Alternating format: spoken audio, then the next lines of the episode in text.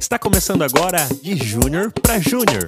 Olá, meu nome é Lucas Ribeiro, eu tenho 30 anos e atuo como produto designer júnior na Pix Studio. Primeiramente é um sonho estar aqui. Pô, eu via Papo de Vex todo dia no meu almoço. Vou contar mais sobre essa história.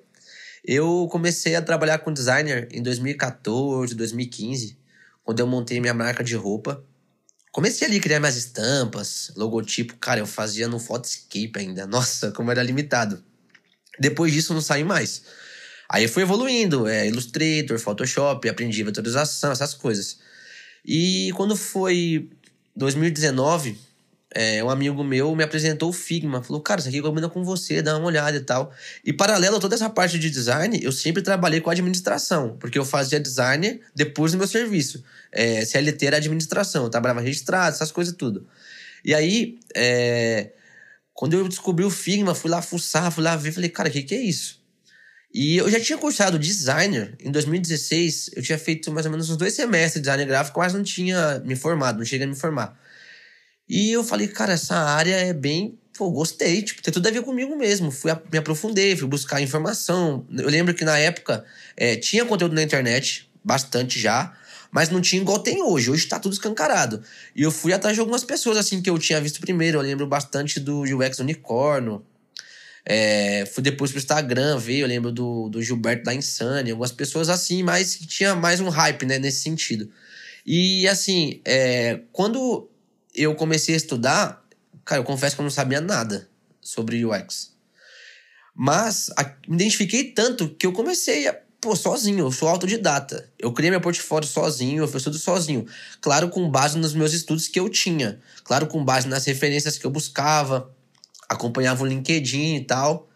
E o que eu lembro, assim, mais difícil para mim foi essa parte da minha idade. Eu ficava pensando assim, cara, eu tenho 30 anos, será que eu vou conseguir entrar na área? Será que eu vou conseguir voltar para isso? Será que dá tempo ainda de eu ingressar nessa área e tal?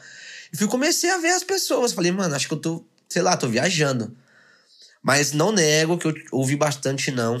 Eu, mesmo com o portfólio ali, tipo, alguns projetos fictícios e tal, para apresentar, eu fazia bastante processo seletivo. E esses não me, me magoava. Claro, quem quer ouvir um não, né? Mas foi o que me ensinou e o que me motivou a, a eu buscar mais ainda a minha vaga.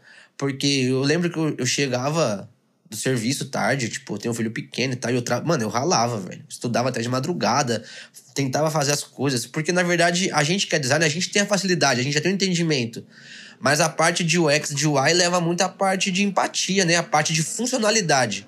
Que eu acho talvez isso foi algo que quebrou a minha cabeça um pouco, né? E aí eu via que algumas vagas pediam algo relacionado a linguagem de programação, ah, HTML, CSS, essas coisas de dev e tal. Falei, cara, eu vou entender isso daí também.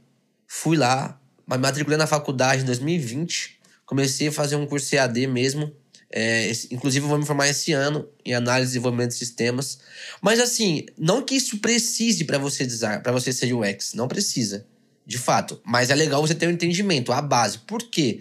Hoje, no meu dia a dia, eu atuo do lado dos devs e tal. Então, ou seja, você consegue ter uma facilidade para você saber o que vai ser útil e o que não vai poder funcionar, entendeu? Diante de quando você está construindo ali seu protótipo, de quando você está construindo a sua, sua UI, ali, sua interface.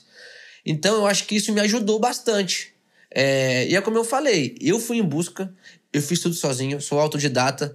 Cara, um recado que eu deixo pra galera que tá começando ou que tá em busca das vagas é, é, é a seguinte frase o impossível foi criado por alguém que desistiu.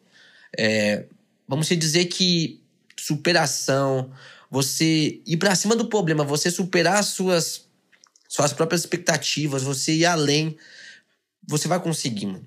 Vai conseguir sua, sua vaga tão sonhada, você vai realizar seus sonhos, você vai ter uma, uma carreira de sucesso, porque essa, essa profissão é uma profissão bem promissora no Brasil. É, a gente tá, vamos dizer aí, 3 a 4 anos falando de UX. Antigamente ninguém falava, mas já existe faz tempo. Só que assim, é como eu disse, você tem, você tem, que, que, tem que buscar, tem que ir atrás mesmo. É, não adianta só montar um projetinho, ah, tá bom, cara, tem que evoluir, tem que evoluir. Mesmo eu já tô mais ou menos um, um ano e meio, quase dois, trabalhando com isso, eu ainda em casa mesmo faço meus projetos fictícios ainda. Eu continuo treinando, continuo montando layout, continuo montando é, layout de software, layout de aplicativo, landing pages, porque acho que isso acaba me ajudando na, na, na criação, ali no pensamento e tal. Então, assim, o que eu deixo pra galera é isso, cara. Não desista dos seus sonhos, mano. Não desista, porque todo trabalho. É como eu costumo dizer: a sorte é resultado do trabalho. Então, quem trabalha geralmente tem sorte, entendeu? Eu creio que o sucesso não é uma linha de chegada. Sucesso é uma escolha. Se você escolher ter sucesso, cara, batalha. Batalha, trabalha, trabalha, porque uma hora vai chegar. E é como eu falei, cara, para mim é um sonho. Eu ouvia Papo de UX todo dia no almoço. Eu já tô aqui deixando a minha mensagem pro, pro Júnior, assim, falando sobre isso. Pô, cara, é, é, a, é a amostra disso. Eu sempre fui sonhador, sempre acreditei que poderia, e hoje eu tô aí vivendo, vivendo um sonho. Acho que assim nem tudo é pela grana, e sim pela representação.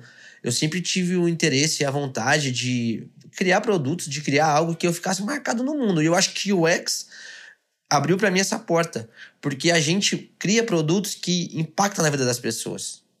Automaticamente, todos os dias. Um exemplo grande aí é iFood, Uber, entre outros.